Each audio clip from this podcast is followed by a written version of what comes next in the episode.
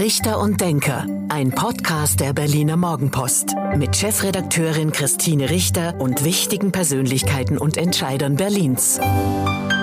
Hallo und guten Tag. Herzlich willkommen zum Podcast Richter und Denker der Berliner Morgenpost. Mein Name ist Christine Richter. Ich bin die Chefredakteurin der Berliner Morgenpost und heute denkt mit mir Sören Ben, der Bezirksbürgermeister von Pankow. Guten Tag, Herr Ben. Guten Tag, Frau Richter. Vielen Dank, dass wir hier sein dürfen. Wir sind nämlich heute ins Rathaus Pankow an die Breite Straße nach Pankow gekommen und sitzen hier in einem schönen großen Raum. Ja, sehr gern. Herzlich willkommen. Waren Sie denn schon mal in Pankow im Rathaus? Ähm, ich war schon mal in Pankow im Rathaus. Ich wohne auch in Prenzlauer Berg, also ich kenne ah, ja. auch den Bezirk okay. ganz gut. Herr Ben, wie geht's Ihnen? Gut, mir geht's gut. Tatsächlich. Noch bin ich nicht krank. Ähm, es wird ja gerade viel gekränkelt um mich herum, aber ich halte mich noch ganz gut. Ich frage das natürlich nicht ohne Hintergrund, weil wir leben in sogenannten aufregenden Zeiten. Ähm, das Landesverfassungsgericht hat entschieden, dass die Wahlen von September 2021 wiederholt werden müssen. Auch die Wahlen der zwölf Bezirksverordnetenversammlung, also auch in Pankow. Und in Pankow sind sie Bezirksbürgermeister geworden, obwohl die Grünen stärkste Partei waren nach der letzten ähm, Wahl der Bezirksverordnetenversammlung. So, jetzt müssen sie wieder um ihr Amt kämpfen. Ja, genau. Also jetzt haben wir die Wiederholungswahlen, dann werden sich die, äh, wird sich die Zusammensetzung in der Bezirksverordnetenversammlung mehr oder weniger stark verändern. Und dann wird die äh, BVV sich erneut Gedanken machen müssen, ob sie das äh, Bezirksamt, so wie es jetzt zusammengesetzt ist, ähm, weiter haben will oder ob sie Veränderungen vornehmen wollen. Gut, wie die Wahlen ausgehen, wissen wir nicht. Also es kann natürlich sein, dass die Grünen stärkste Partei werden, aber es kann natürlich auch was anderes passieren. Weil die Grünen In, sind ja schon stärkste Partei. Genau. Genau. dass sie es wieder werden. Aber genau. vielleicht ähm, gibt es ja auch ein anderes Ergebnis, ganz unabhängig davon. Ähm, müssten ja eigentlich die, ähm, der Bezirksbürgermeister und die Stadträte nicht neu gewählt werden, weil sie nach der Verfassung für genau, die Legislaturperiode im Amt sind. Das haben wir alle gelernt, wir Journalisten auch. Ähm, wie gehen Sie denn daran? Sagen Sie, das ist mir egal, was bei der Wahl passiert. Ich bin Bezirksbürgermeister und bleibe das ähm, insgesamt fünf Jahre? Nein, das ist ja in jeglicher Hinsicht keine Privatangelegenheit äh, einer einzelnen Person. Die BVV hat mich zum Bezirksbürgermeister gewählt. Äh, und wenn die BVV zu der Auffassung kommt, dass ich die Arbeit nicht mehr machen soll, dann wählt mich die BVV ab. Also das liegt hundertprozentig in den Händen der BVV und ist aus meiner Sicht keine private Einzelentscheidung. Okay, ich frage nach. Das heißt, ähm, abhängig vom Wahlergebnis oder vielleicht auch unabhängig vom Wahlergebnis müssten die BVV erstmal den Bezirksbürgermeister und die Stadträte dann mit der sogenannten Zweidrittelmehrheit abwählen? So ist das. Genau. Also wenn die BVV eine andere Zusammensetzung haben will, dann gibt es nur den Weg der Abwahl und der dann Neuwahl mit jeweils anderen Personen. Es gäbe nicht die Möglichkeit, dass Sie zurücktreten und sagen, so, es fand am 12. Februar eine neue Wahl statt mit dem wie auch immer Ergebnis. Ich trete zurück und mache den Weg dadurch frei, dass das ähm, Bezirksamt neu zusammengesetzt die, wird. Die Möglichkeit gibt es natürlich immer, aber ich sage nochmal, es ist ja keine private Entscheidung, keine persönliche mhm. Entscheidung, keine Einzelentscheidung. Es gibt eine Zielgemeinschaft, die gesagt hat, der soll das machen. Und wenn es diese Zielgemeinschaft nicht mehr gibt oder eine andere Zielgemeinschaft, die sagt, er soll das nicht mehr machen. Ähm, ne, ich habe mich ja nicht selbst zum Bezirksbürgermeister gewählt. Es war ja auch sehr Dritte. spannend in Pankow, genau. Ähm, und wenn die zu der Auffassung kommen, nee, wir wollen es jetzt anders haben, dann werden die das ins Werk setzen. Ich ahne, dass es noch aufregend wird nach dem 12. Februar, was die Zusammensetzung der jeweiligen Bezirksverordnetenversammlung beziehungsweise der Bezirksämter dann angeht. Davon dürfen wir alle ausgehen. Zumal die Grünen ja für Pankow schon angekündigt haben, dass sie dann mit Frau Koch dann auch die Bezirksbürgermeisterin stellen wollen. Also wird das halte ich aber auch für selbstverständlich, dass man als stärkste, äh, stärkste Partei anstrebt, äh, die Bezirksbürgermeisterin zu stellen. Das ähm, würde mich jetzt eher wundern, wenn der Anspruch nicht erhoben würde. Dann kann ja sein, dass ihre Zeit ganz schnell wieder endet nach einem guten Jahr. Das kann sowieso immer sein. Also es gibt ja, das habe ich vorhin nicht gesagt, ich finde ja Rücktritte Rücktritte sollten vorbehalten äh, sein tatsächlichen politischen starken Fehlern, die man begeht. Ähm, und ähm, sowas kann einem immer passieren, ja, in seinem Amt, dass man zu einem bestimmten Zeitpunkt was übersehen hat. Äh, also das haben, haben sie ja, haben wir ja alle schon öfter erlebt. Der eine mit Flugmeilen, der andere mit mit irgendwelchen nicht versteuerten äh, äh, Zeug und so weiter und so fort. Ähm, das heißt, sie sind, man ist als Politikerin, wenn man sowas macht, in so ein politisches Amt geht, ist man es immer auf Zeit. Das muss einem total klar sein. Ähm, es ist ein Hochrisikojob. Und man muss äh, jederzeit damit rechnen, dass politische Ereignisse eintreten, Wahlereignisse eintreten, die dann eben ähm, dazu führen, dass man das, was man irgendwie in der Legislaturperiode lebensplanerisch für sich selbst sozusagen projiziert hat, dann abgebrochen wird durch politische Prozesse. Das ist einfach so. Sie wollen aber schon gerne Bezirksbürgermeister bleiben. Nein, selbstverständlich. Ich mache das sehr gern und ich mache es, glaube ich, auch nicht so schlecht. Und Sie hatten ja auch eine andere Perspektive, indem Sie jetzt gedacht haben, Sie haben jetzt noch mal fünf Jahre mindestens ähm, Zeit. Ähm, müsste der Senator Andreas Geisel, der für die Wahlorganisation im September 2021 verantwortlich war, der also dementsprechend auch für die schlechte Organisation die Verantwortung trägt, müsste der oder hätte er Ihrer Meinung nach die politische Verantwortung übernehmen müssen und zurücktreten müssen?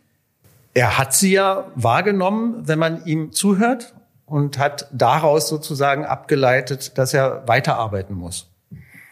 Finden Sie das logisch, einleuchtend, verständlich, nachvollziehbar?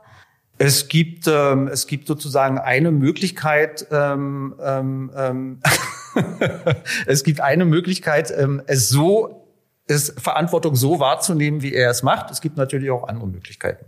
Ja, also wir haben uns schon sehr gewundert, dass man sagt, ich habe die Verantwortung, aber ich bin so wichtig als Bausenator, deswegen bleibe ich im Amt und mache weiter und, und schiebe sogar noch die Verantwortung den Bezirken zu, nach dem Motto, ich ähm, konnte gar nicht mehr machen und zumal ich Abgeordneter bin und dann hätte ich gar nicht eingreifen können. Also es gab ja viele Erklärversuche. Es ist tatsächlich auch ein bisschen ein Ausfluss dieses Phänomens, was wir in Berlin ja haben und worüber wir auch oft reden, dass es so viele Verantwortlichkeiten Verantwortlichkeiten gibt und so viele Teilverantwortungen, dass du hinterher, wenn irgendwas schiefgelaufen ist, kaum noch weißt, wo ist jetzt eigentlich ähm, ne, die, die, die tatsächliche Verantwortung.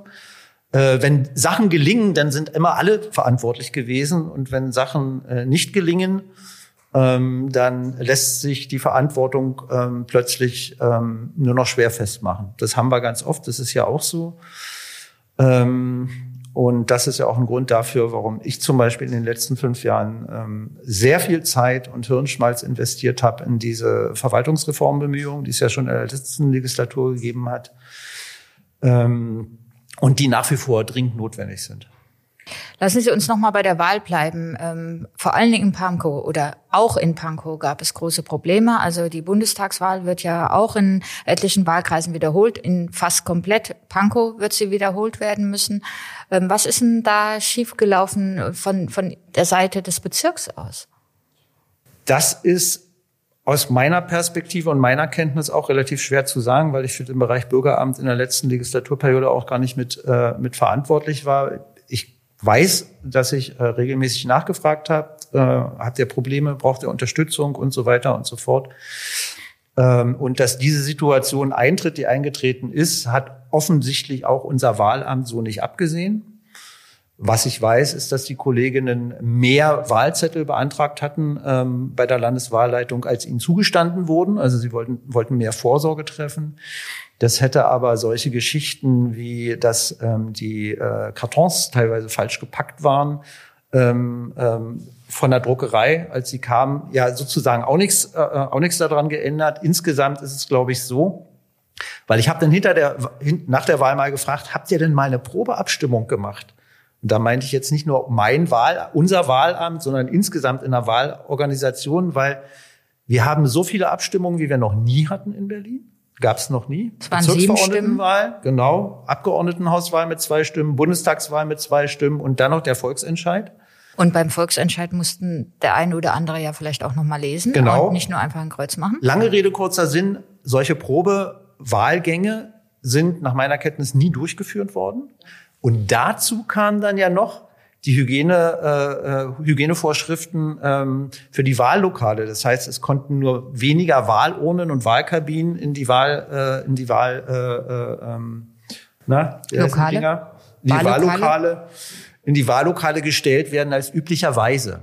Das heißt, es waren sehr besondere Wahlen und es ist nach meinem Eindruck ähm, aber sozusagen bei denen, die das ähm, vorzubereiten hatten, in, auf breiter Front dafür hat man dann doch sehr nach Business as usual diese Wahlen vorbereitet und das Bewusstsein dafür, dass man hier eine sehr, sehr besondere Situation hat, die war nach meiner Wahrnehmung so nicht ausgeprägt genug.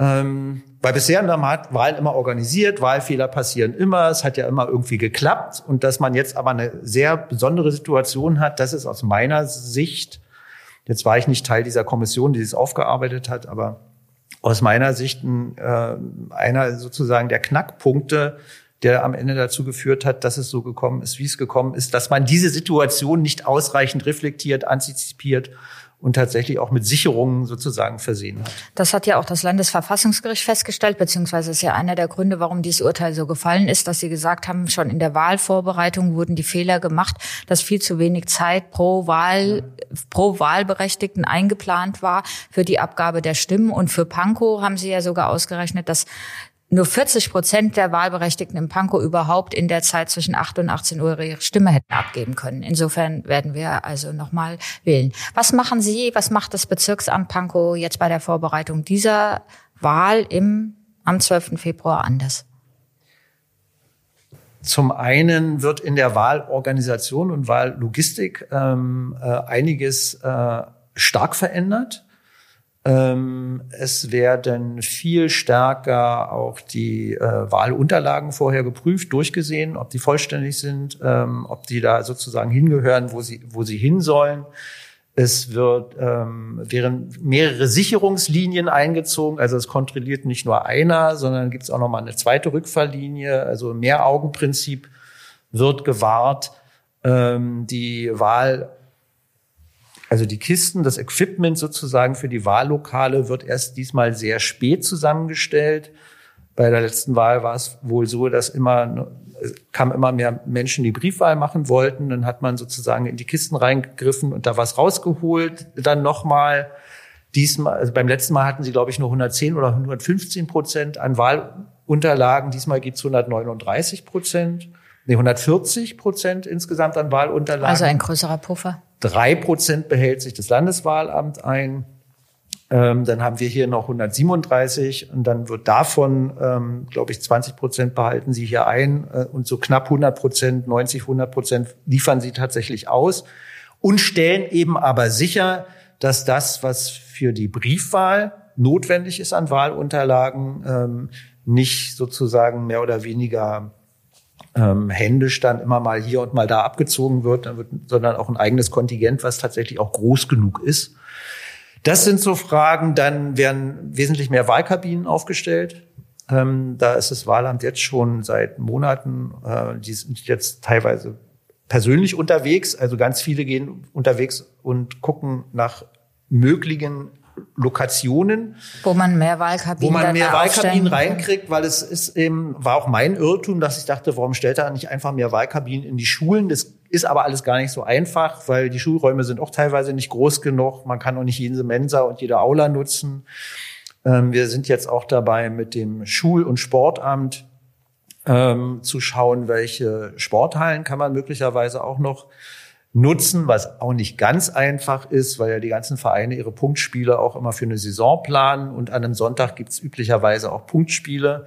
Von dem her kann man da auch nicht auf jede Turnhalle zurückgreifen. Und dann gibt's ähm, wohl vor allen Dingen im einigen Wahlkreisen ja, jetzt in, ähm, in, in, in Prenzlauer Berg in Wahlbezirken, meine ich, in Prenzlauer Berg, ähm, tatsächlich auch noch äh, Schwierigkeiten, solche geeigneten Räume dann auch zu finden, wo man bis zu sechs Wahlkabinen auch unterbringen kann. Aber da sind die dran, da arbeiten die dran. Ähm, wir stellen 50 bis 60 Wahlamtsmitarbeiterinnen auch noch mal temporär ein. Elf sind, ähm, äh, sind jetzt schon sozusagen im Einstellungsverfahren. Ähm, und was die Wahlhelfenden angeht, hat natürlich die Erhöhung dieses sogenannten Erfrischungsgeldes auf 240 äh, Euro eine sehr starke Rekrutierungswirkung entfaltet. Also Wenn ich das richtig verfolgt habe, ist Pankow schon ganz gut, was die Genau, es gibt Wahlhilfe über 6000 ähm, Bewerbungen äh, oder Anmeldungen, Fingerheben. Ähm, ich würde es gerne machen. 4500 bis 5000 brauchen wir etwa so dass ähm, da jetzt schon ein bisschen ausgebremst wurde in der Öffentlichkeitsarbeit und gesagt äh, äh wurde, äh, Wahlhelfende jetzt bitte nur noch fürs Briefwahlzentrum. Genau. So, also das sieht ganz gut aus. Ähm, ist ja auch attraktiv. Also 240 ist, ist Euro für einen Tag ist, ist durchaus attraktiv und auch für die Mitarbeiterin des Landes Berlins gibt es jetzt noch mal eine in Vorbereitung äh, eine bessere Freizeitausgleichsregelung, als es sie bisher gab. Bisher gab es ja nur einen Tag sozusagen frei, wo viele Mitarbeiterinnen gesagt haben, naja, jetzt, wenn ich die Überstunden zusammenzähle, dann habe ich auch schon den Tag. Also was soll da jetzt sozusagen der, der Anreiz, der Anreiz sein? Darum wird da jetzt auch noch mal nachgearbeitet. Und dann. Und dann gibt es zwei freie Tage. Das weiß ich nicht, wie das am Ende aussieht. Ist leider noch nicht, äh, leider noch nicht entschieden.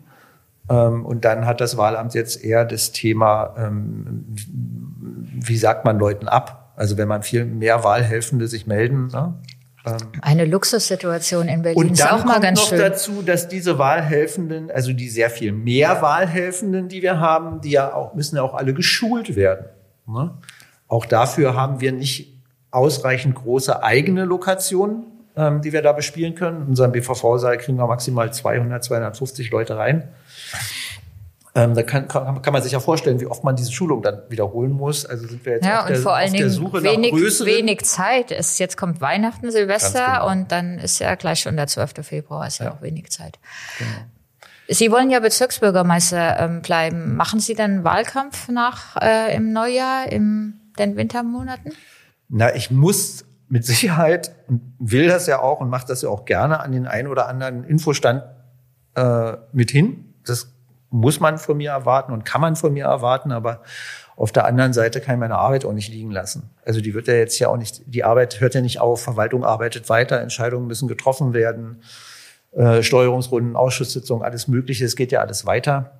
Und insofern werde ich sicherlich ähm, äh, mich bemühen, im Wahlkampf auch zu unterstützen, aber ähm, so ganz, ähm, also ich kann jetzt nicht nur noch Wahlkampf machen, das geht nicht durch die ähm, durch die diese Wahlpannen und jetzt die Wahlwiederholung ist das Thema Verwaltungsreform für alle Parteien jetzt in den Vordergrund gerückt. Ähm, Sie lächeln, ähm, ich muss auch immer lächeln, weil das Thema uns ja schon seit ich sage jetzt Jahrzehnten in Berlin beschäftigt und es auch immer mal wieder Vorschläge, Ideen und so weiter gab. Aber nichtsdestotrotz ist es ja gut, wenn jetzt wieder darüber so intensiv ähm, diskutiert wird. Und ein Punkt dabei ist immer zu sagen, der Senat und die Bezirke müssen ihre Zuständigkeiten klarer, ordentlicher aufteilen. Es ist viel von Zentralisierung, wie ich finde, die Rede. Der Senat muss die großen Aufgaben machen und die Bezirke dann irgendwas anderes. Wie sehen Sie das? Also es gibt ja ein allgemeines Zuständigkeitsgesetz, da sind eigentlich alle Zuständigkeiten ähm, drin geregelt. Da bleibt ist auch nichts offen und unklar. Ähm, das Thema ist eher, dass wir zu viele ähm, Doppelzuständigkeiten haben, also nach dem Motto, ne, also bei Investitionsvorhaben beispielsweise über 5,5 Millionen müssen wir unsere Planungsunterlagen immer noch mal bei den Senatsverwaltungen einreichen. Ja, diese 5 Millionen Grenze ist relativ willkürlich. Es ist aus meiner Sicht auch eine veraltete Grenze, weil wir inzwischen in ganz anderen Preiskategorien unterwegs sind. Dadurch haben wir durch diese Zweistufigkeit der Genehmigungspraxis haben wir teilweise ähm, äh, äh, verlangsamte Verläufe von, von, von einem Jahr, die da zustande kommen. Das sind so Sachen, wo ich glaube, das muss dringend nachjustiert werden. Und das Thema, was wir vorhin schon mal kurz hatten, ja, wenn du zu viele Zuständigkeitsbeteiligungen hast, ähm, dass am Ende niemand mehr sozusagen zuständig ist. Jemand hat, jeder hat immer nur eine Teilzuständigkeit. Da wächst auch kein Projektdenken draus, wenn jeder immer nur sozusagen ein Zwölftel des Kuchens sozusagen zuständig ist und immer nur Kuchenstücke behandelt, aber nie sozusagen die ganze Torte. Ähm, da muss dringend was dran geändert werden. Ich finde nur, dass, äh, und wir hatten ja uns in der letzten Legislaturperiode äh, in der äh, Kommission mit Frank Nägele auch eigentlich 68, 28 Projekte verständigt. Mir wäre es lieb gewesen, wir hätten jetzt mal kontinuierlich daran gearbeitet, die, die auch sozusagen umzusetzen. Ähm, und ähm, da weiterzumachen, weil das ist natürlich so eine komplexe und riesige Verwaltung wie die von Berlin. Da gibt es keinen Geniestreich. Und da gibt es auch nicht die einzelne kleine Gruppe, die diesen Geniestreich entwickelt. Äh, und wenn man jetzt diese, diese, diese Diskussion, ich habe ehrlicherweise, wir haben das Papier ja gar nicht, diese Senatsvorlage. Also wir haben die nicht bekommen. Wir sind auch nicht eingeladen worden, sie mit zu beraten. Vielleicht. Ich ähm, glaube, ist auch erst ein erster Wurf. Wäre trotzdem sinnvoll gewesen, aber ist jetzt egal. Es ist, wie es ist. Der Senat kann ja machen, was, machen, was er will. Ähm, der Punkt ist nur ähm, die Idee zum Beispiel mit den politischen Bezirksämtern. Ne? Das sind immer so herausgegriffene einzelne Ideen. Äh, meine Partei hat schon vor 20 Jahren mit diesen politischen Bezirksämtern ich glaube ähm, was gleich gewollt, nach dem Fall der Mauer kurz also vor 30 Jahren was gewollt und der Haken ist ja so ein bisschen man kann sowas alles machen aber das hat Weiterungen Versteck. weil es macht ja keinen Sinn ein politisches Bezirksamt einzurichten wenn es keine Haushaltssouveränität gibt ja also wenn man das eine, wenn man A sagt, dann muss man auch gucken, welche Folgen hat das. Weil stellen Sie sich mal vor, wir haben einen schwarz-gelben Senat und wir haben eine rot-rot-grüne oder rot-grüne Bezirksregierung. Und wir wissen ja, wie der Senat durch Haushaltspolitik, durch die Kosten-Leistungsrechnung sozusagen auch herrscht und teilt und so weiter und so fort. Sie sprechen da einen ganz entscheidenden Punkt an, dann, weil wenn man die Bezirke, und ich sage immer gerne, das sind ja im Grunde zwölf Großstädte, Pankow mit über 400.000 Einwohnern sogar, der, also was heißt sogar der größte, wenn man die politisieren will, indem man ein politisches Bezirksamt macht, also Koalitionsbildung, die dann aus ihrer Reihe und mit der Mehrheit den Bezirksbürgermeister will, dann sprechen Sie es völlig richtig an. Da muss man ihnen aber auch andere Rechte geben, ähm, weil sonst ähm, sonst ist halt werden die Konflikte mit der jeweiligen Senats ähm, mit den jeweiligen Senatsverwaltungen noch größer. Sonst werden die Konflikte noch politischer und noch weniger sachbezogen. So von dem her ähm, ist es so ein bisschen tatsächlich eine Frage. Ähm, wie man sich einer grundlegenden Verwaltungsreform annähert, ob man das sozusagen in vielen, vielen kleinen Schritten macht. Ähm, oder ob man sagt, wir, wir, wir, wir, wir, wir legen jetzt mal beiseite, wie Berlin verfassungsrechtlich gewachsen ist über die, ja, zwischen kann man ja sagen, über ein Jahrhundert seit der, seit der, äh, äh, ähm, äh, seit der Bildung von Groß-Berlin. Da kommt ja auch der, kommen ja auch die Geburtsfehler her.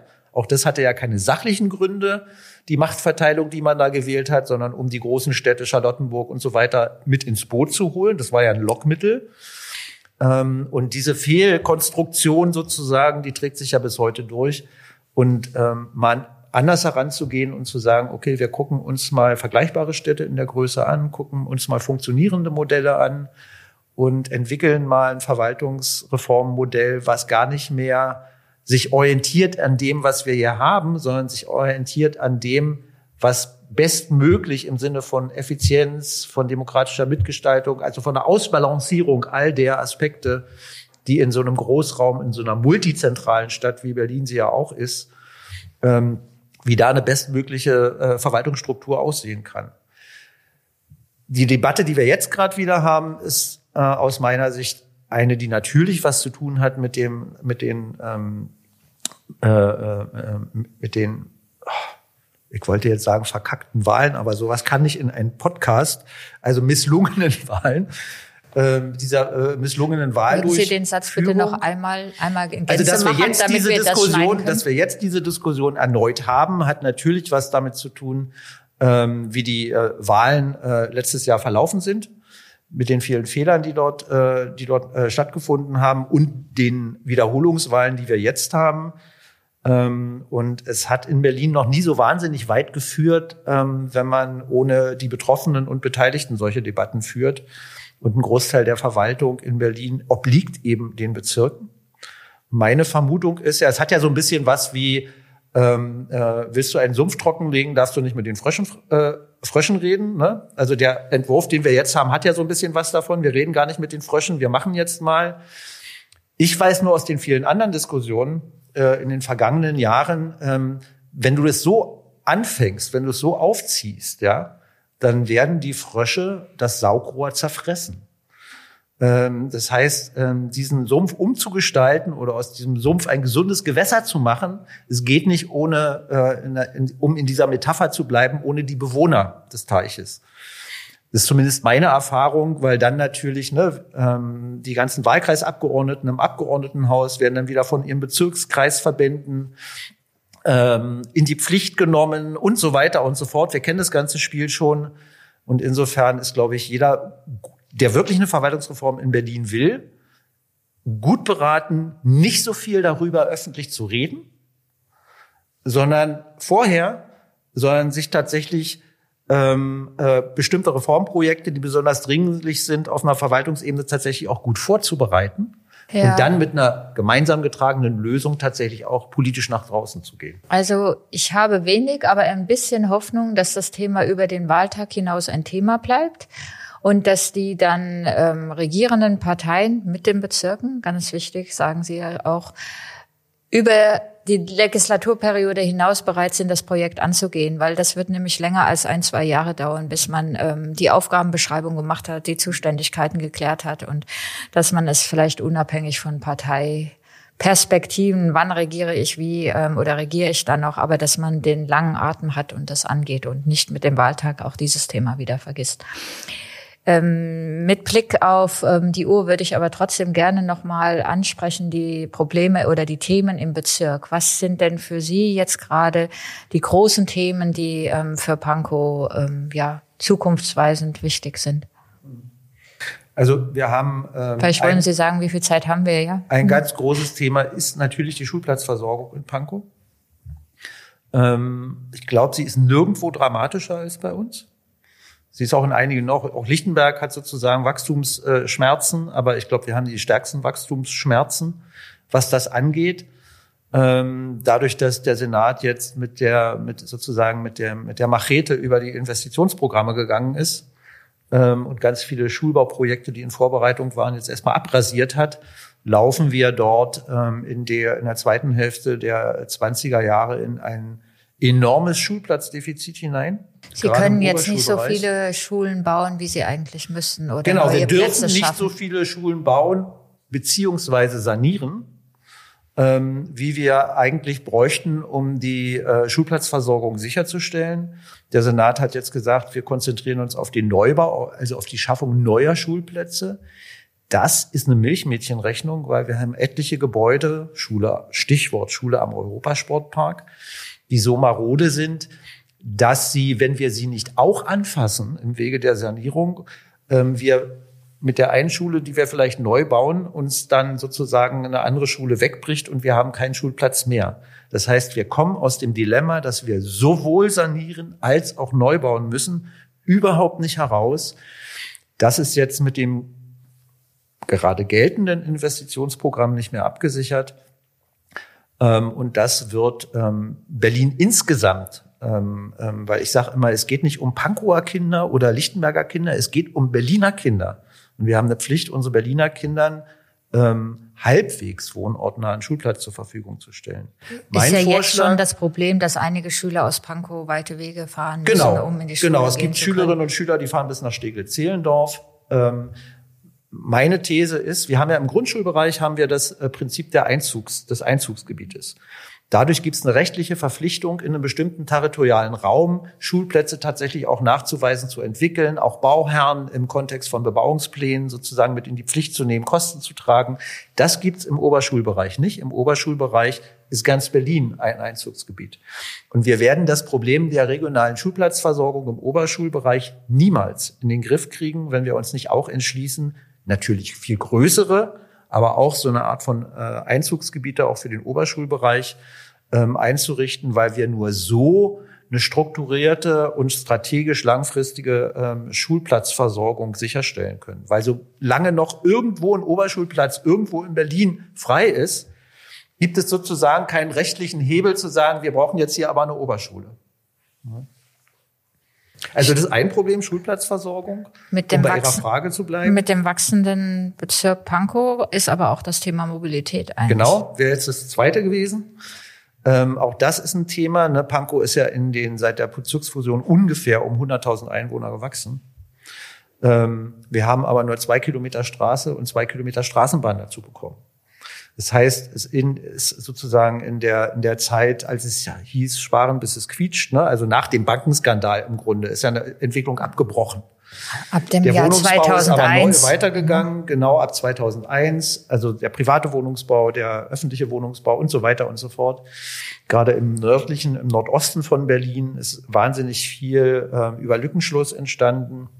Also Paragraph 34 ohne Bebauungspläne, aber auch mit Bebauungsplänen, Neukaro und so weiter.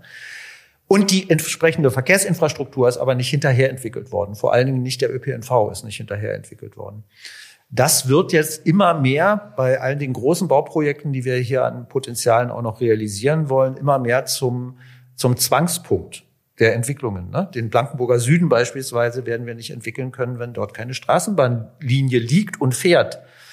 Ähm, auch die ähm, ÖPNV-Anbindung von Buch, wo wir am Sandhaus in Buch 4 an anderen Stellen auch noch mehrere tausend Wohnungen bauen wollen, ist ohne eine verbesserte verkehrliche Erschließung nicht möglich. Auch Karo Süd am Karoer Kreuz sind auch noch mehrere tausend Wohnungen in Planung, wo eigentlich auch noch ein neuer S-Bahnhof ähm, eröffnet werden soll, ähm, wo man auch unterschiedliche, immer mal wieder unterschiedliche Angaben hört, aber in der Regel gesagt wird, vor 2035 ist dort, ist dort gar nichts. Das heißt, da haben wir ungelöste Knoten, ähm, die wir aber auch alleine gar nicht auflösen können, weil wir ja gar keine Verkehrsbehörde sind, äh, keine Planungsbehörde im, im, im Verkehr. Das kann nur die Senatsverwaltung für Umwelt, Verkehr und so weiter äh, ins Werk setzen. Die haben natürlich aber auch noch andere Baustellen als jetzt nur Pankow. Ähm, dazu kommt, dass wir in Pankow glücklicherweise, wie ich finde, auch eine sehr ähm, äh, mobilitätswendeaffine Bevölkerung haben. Das heißt, viele Menschen fahren hier Rad, immer mehr. Ich bin einer von ihnen. Ähm, und wir alle erleben täglich, dass die Radinfrastruktur eigentlich nicht dazu einlädt, Rad zu fahren, sondern eigentlich davon abrät, Rad zu fahren. Ja, wenn Sie die Schönhauser hoch und runter fahren, kennen ja. Sie vielleicht. Ja, aber auch, die auch hier in Pankow, die da schon aber auch in, Nein, auch in auch Pankow. In Pankow also die schmalen Straßen ist es für, für Radfahrer nicht sicher, dort zu fahren. Genau. Da, also da gibt's im, im, im, im Kontext der, der Straßenverkehrsordnung ähm, äh, eine ganze Menge an Hausaufgaben, die die Bundesregierung eigentlich leisten muss, ähm, weil da werden ganz wichtige Regeln grundgelegt äh, in Bezug auf das, äh, wie wir in den fließenden und ruhenden Verkehr eingreifen dürfen oder nicht eingreifen dürfen. Dort werden auch viele Regeln, teilweise aber auch auf Landesebene festgelegt, ähm, dass beispielsweise eine Straße, in der 30 angeordnet ist, in der Regel keine Radverkehrsanlagen hergestellt werden, weil das sozusagen als radverkehrstauglich gilt. Wir wissen aber alle auf jeder Kopfsteinpflasterstraße, die wir kennen, ob es die Bötzow-Straße ist oder was auch immer, dort kannst du als Radfahrer nicht vernünftig auf der Straße fahren. Es gibt aber keine Finanzierung da, dafür äh, von der Senatsseite für solche Straßen, die Tempo 30 haben und Kopfsteinpflaster, dort eine grundhafte ähm, Erneuerung zu machen im Sinne von einer, von einer asphaltierten Straße. Außerdem haben wir jetzt noch neue Regelungen, was die Regenwasserversickerung angeht. Das heißt, wir dürfen neue Flächen eigentlich gar nicht mehr versiegeln. Kopfsteinpflaster ist versickerungsfreundlicher als Asphalt. Das heißt, der, der ganz große Plan, ne, die Verkehrswende in Berlin ins Werk zu setzen, hat eine ganze Reihe von, von, von, von Hürden und, und retardierenden ähm, äh, Regelungen, die eigentlich auch ähm, auf der Senatsebene aus meiner Sicht nochmal, ich, da ist viel Engagement, das will ich überhaupt nicht abstreiten, das, das, ist, das ist so, aber es gibt eben noch zu viel Regelwerk, das einer forcierten Umsetzung ähm, äh, der, der Verkehrswende tatsächlich doch im Wege steht. Herr Ben, das war fast das Schlusswort. Ähm, ich komme auch noch mal wieder, weil wir doch noch ein paar Sachen über Pankow zu besprechen haben. Aber für den heutigen Podcast ähm, machen wir hier Schluss und kommen zu dem beliebten Spiel am Ende dieses Podcasts. Ich gebe Ihnen zehn Sätze zu Berlin und zu Ihnen vor, diese bitte spontan vervollständigen. Auf los geht's los. An den Berlinern mag ich. Ihre Direktheit. An den Pankowern mag ich. Ihre Weltoffenheit. Mein Lieblingsort in Berlin ist die Museumsinsel. Ich bin gerne Bezirksbürgermeister in Pankow, weil mir der Bezirk ans Herz gewachsen ist und ich ihn sozusagen in mir trage. Das ist ein Teil von mir. Die Wahlpannen 2021 sind für Pankow schlecht gelaufen. Mein Vorbild ist Willy Brandt. An den Linken schätze ich ihren Willen, die Welt zu verändern. Meine Freizeit verbringe ich am liebsten. Im Garten. Kennenlernen würde ich gerne einmal. George Clooney. Und der letzte Satz, der Klimawandel lehrt uns, dass wir die Welt nicht im Griff haben, dass wir sie nicht kontrollieren, sondern Teil von ihr sind. Vielen Dank, Herr Ben. Das war der Podcast Richter und Denker der Berliner Morgenpost. Mein Name ist Christine Richter. Ich bin die Chefredakteurin der Berliner Morgenpost und heute hat mit mir gedacht Sören Ben, der Bezirksbürgermeister von Pankow. Vielen Dank. Vielen Dank für Ihr Interesse. Das war Richter und Denker. Vielen Dank fürs Zuhören. Schalten Sie nächste Woche wieder ein zu einer neuen Folge mit Berliner Morgenpost Chefredakteurin Christine Richter.